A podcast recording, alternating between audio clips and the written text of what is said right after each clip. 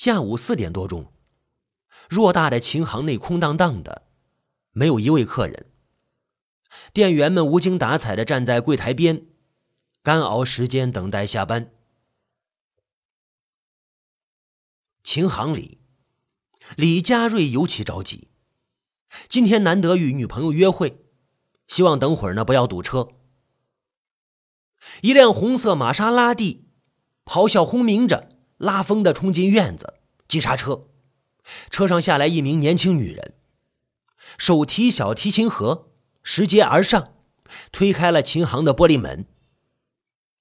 李佳瑞迎上前去，彬彬有礼的招呼：“小姐您好，请问有什么可以帮忙吗？”我不小心把琴轴给摔断了，想配一个。那姑娘回答。李佳瑞有点失望。琴轴便宜的十几块钱，最贵的也不过数百。本来还盼望是开豪车的大主顾呢，同时他也感觉到不解：换换弦轴这种小事，何必专门带着琴跑到琴行来呢？自个儿在家里换不行吗？呃，但是由于对方是一位大美女。而且特别有气质，所以呢，他丝毫没有不耐烦，依然是愉快的接待着。请这边走，随便看啊，我们有十多种的弦轴，我建议您配一套带自动微调功能的机械轴，琴行有专业的师傅帮您打磨安装，并终身的免费维护。李佳瑞推荐的是店里面价格最高的一种，德国进口货。要六百多。美女扫了一眼，摇头说道：“颜色不行，我想配原样的。”美女打开了琴盒，露出其中的小提琴，琴呈现红棕色，纹路均匀对称，光泽细腻，面板比标准琴略厚重，式样古典。琴头上只插着三根弦轴，右下方的一弦轴不见了。哎，李佳瑞眼前一亮，拿起来掂一掂，敲一敲，马上判断出来，这是一把手工制作的上好的小提琴呐。琴很不错啊，什么牌子啊？不知道，朋友送的，在纽约一家小店买的，店名叫嗯克莱莫纳。哦，李佳瑞没有听过这个名字，很正常。好的小提琴呢，都出自于私人小作坊，制琴师傅们的技艺代代相传，大多有上百年历史。而那些大公司生产的名牌，反而属于大陆货。多少钱买的呀？三万五千美元。哇！李佳瑞吓了一跳，他本身是学音乐的。又在琴行打了一年多工，但是却从未接触过如此昂贵的小提琴。殿堂玻璃展示柜中倒是陈列着两把标价十几万人民币的琴，但那都是骗外行，虚报了很多。三万五千美元，一流职业小提琴手也不过用这个档次的琴而已。其他店员听见对话呢，纷纷围拢过来。对着小提琴赞叹观赏，询问着美女是不是东海市交响乐团的琴手啊？美女矜持的微笑，不作答。李佳瑞却有一种感觉，对方并非专业琴手，多半是业余玩票，不怎么懂琴。您是想配跟这个一样的弦轴？其实也没有必要，弦轴不一定要用原装，全部换新的对音效没有影响。不是为了音效，这是朋友送的礼物，我不想被他知道摔坏过。呵，原来是一位细心体贴的女孩，送琴的人肯定是高富帅男朋友吧？李佳瑞不无妒忌的想着。如果要求与原先的弦轴一样的话，我们这里没有成品，呃，只能定做。要多久啊？呃，一个月。需要把样品弦轴寄到上海的工厂，请师傅做好，然。后再寄回来。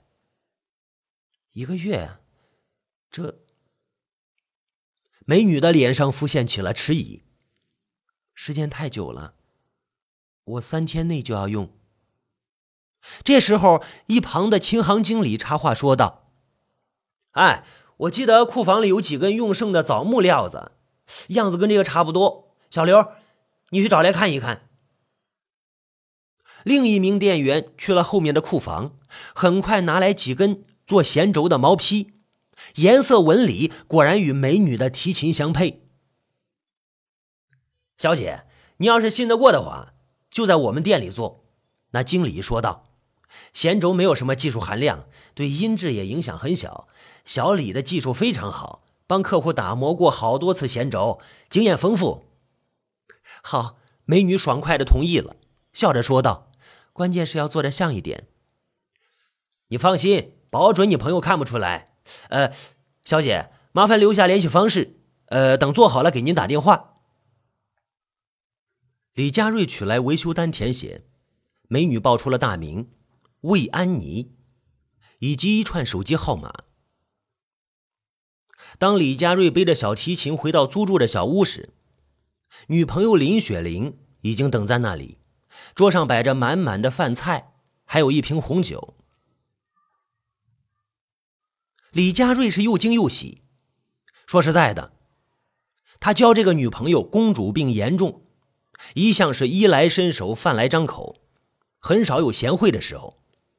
而且呢，近来两人的感情出现了问题，经常吵架。今天太阳打西边出来了，李佳瑞开玩笑的说着。女朋友林雪玲淡淡一笑，岔开话题：“你怎么带着琴啊？”去给学生上课了，今天又不是周末。李佳瑞是学小提琴专业的，从音乐学院毕业之后，他没能进入大乐团里当专业的琴手，只好到琴行里打工。同时呢，周末兼职教小孩子学琴，挣点外快。这不是我的琴，是一个顾客拿到琴行来修的。哎，你猜猜，它值多少钱啊？李佳瑞说着，兴致勃勃地打开了琴盒，取出了魏安妮的红棕色的小提琴。本来呢，按照规矩，琴不能带回家，只能在店内维修安装。但是，身为小提琴手，见到了好琴呢，难免心痒难耐，想亲自试一试。家里有备用的弦轴，尽管尺寸稍有些差异，也勉强能用。李佳瑞找出一个。插进了空孔眼，然后呢，逐一的穿入了琴弦，用力的缠绕着。这把琴呐，价值三万五千美金，厉害吧？琴主人开一辆玛莎拉蒂，真是有钱。小雪啊，我给你拉一首《梁祝》，你最喜欢的曲子。李佳瑞十分兴奋，迫不及待的想用好琴一试身手。他一点也没注意到。女朋友闪露出了嫌弃和鄙夷的神情。两人是中学同班，李佳瑞相貌英俊，拉一手漂亮的小提琴，经常在学校的大大小小活动中呢出风头。林雪玲轻易的就爱上了他。那个时候人很单纯，谈恋爱仅仅基于异性的吸引力。等踏入社会之后，才明白真实生活要复杂的多。李家经济困窘，父母双双下岗，靠夜市摆小摊度日，为培养孩子学琴花光了所有积蓄。李佳瑞本人月薪加兼职收入有六千多，不算高也不算低，普通女孩或许会满足，但是林雪玲的心很大，她漂亮而且骄傲，想成为人上人。更可怕的问题还不在于穷。李佳瑞曾经有过一个机会，毕业的时候呢，某大型国企去学校里招收音乐特长生，看中了李佳瑞，但是李佳瑞为了所谓的音乐梦想拒绝了。后来班上另一个同学被招去了，工作第一年，工资、年终奖加起来拿到了十几万。通过这件事，林雪玲对男朋友失望到了极点。李佳瑞显然是脑子里缺根弦呐，生活在不切实际的幻想里，根本不懂得现实世界是怎么回事。他将注定是失败者，loser，属于被严酷社会淘汰的那类人。今天呢，林雪玲已经拿定主意要提出分手，所以破例做了许多菜，希望能好聚好散。多年的感情。毕竟不能完全无动于衷。然而，李佳瑞一进门就抱着个小提琴说个没完，特别是提起价钱时候的炫耀的劲儿，就跟琴是他的一样，越发显得猥琐跟无能。林雪玲想着火就往上冲，正要摊牌呢，却听“嘣”的一声响，李佳瑞上弦是用力过猛，将弦轴给拉断了。小提琴的弦轴通常用乌木或者枣木制作，质地坚硬。掉地上的时候，如果受力的角度巧合，确实有可能断裂。但是被琴弦拉断，实在是讲不通啊！断掉的弦轴位于右上方，是小提琴原先自带的，不是刚刚安装上的 E 弦轴。李佳瑞弯腰捡起了断轴，发现了古怪，哎。有古怪，轴竟然是空心的，断口处露出了一小截纸卷。李佳瑞抽出那个小纸卷，展开，上面写满了密密麻麻的小字。林雪玲见状，也忘记了不快，也凑过来观看着。摊开纸卷，安妮，你好。如果你看见这封信，那就说明我真的出事了。这把琴是瓜尔内里所制作，名叫阿瓦隆。当初买的时候花了四百八十万美金。本来我指望靠这笔钱退休，与你共度后半生。现在怕是不成了。约书亚会帮你寻找买家。虽然卖不了原价，但是也足够你下半生衣食无忧。他是我的多年老友，你可以信任。安妮，对不起，在很多事上欺骗了你。其实我的会计事务所经常帮黑社会做假账洗钱，香港警方已经发觉，正在调查。我打算逃亡。由于大多数账户被冻结，行踪也被监视，所以我筹集了仅剩的钱，买下了阿瓦隆这把琴。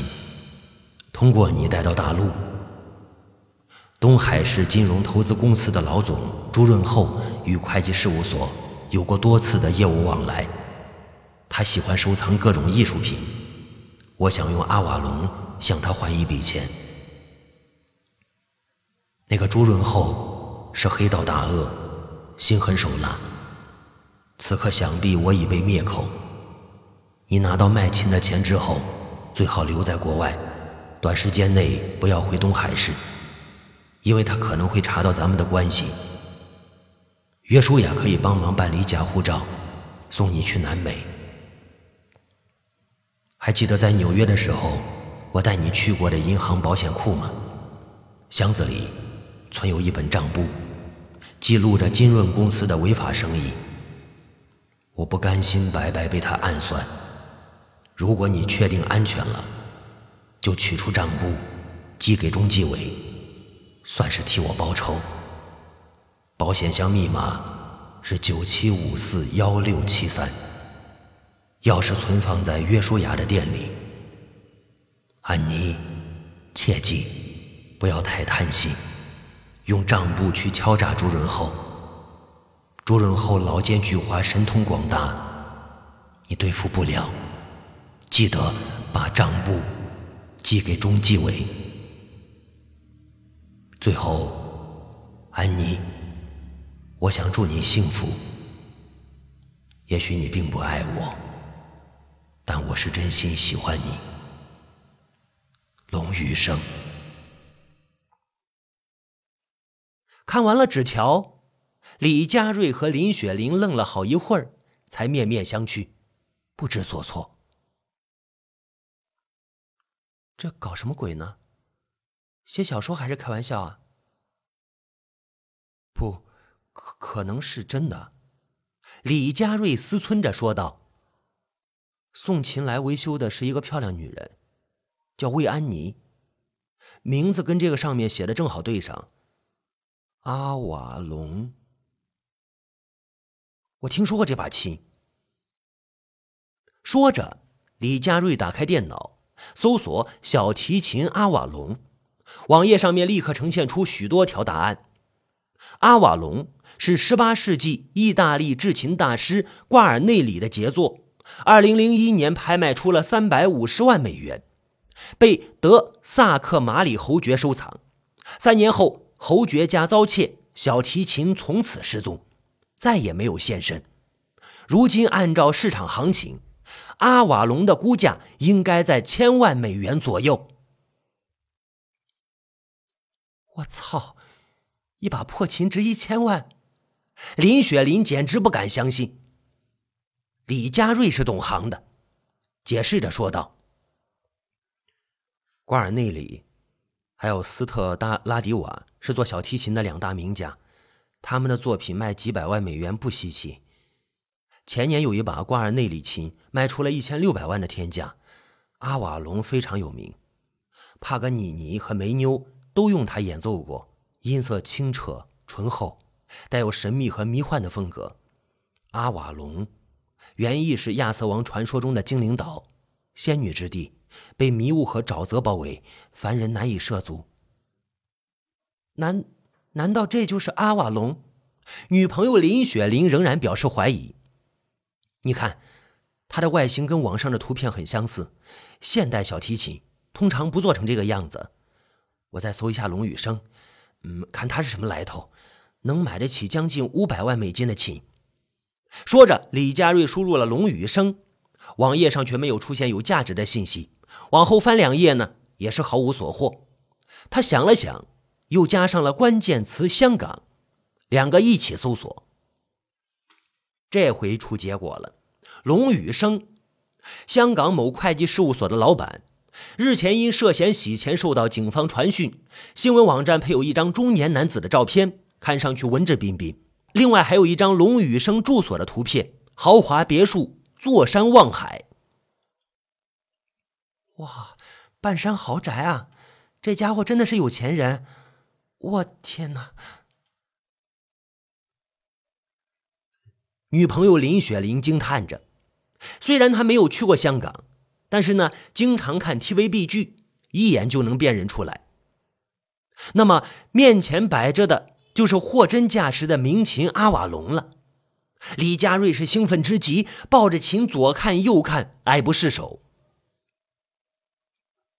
林雪玲也紧盯着小提琴，两眼放光，若有所思。那个叫安妮的女人把琴随随便便就留在琴行，肯定是不知道琴的价值，没看过这张纸条。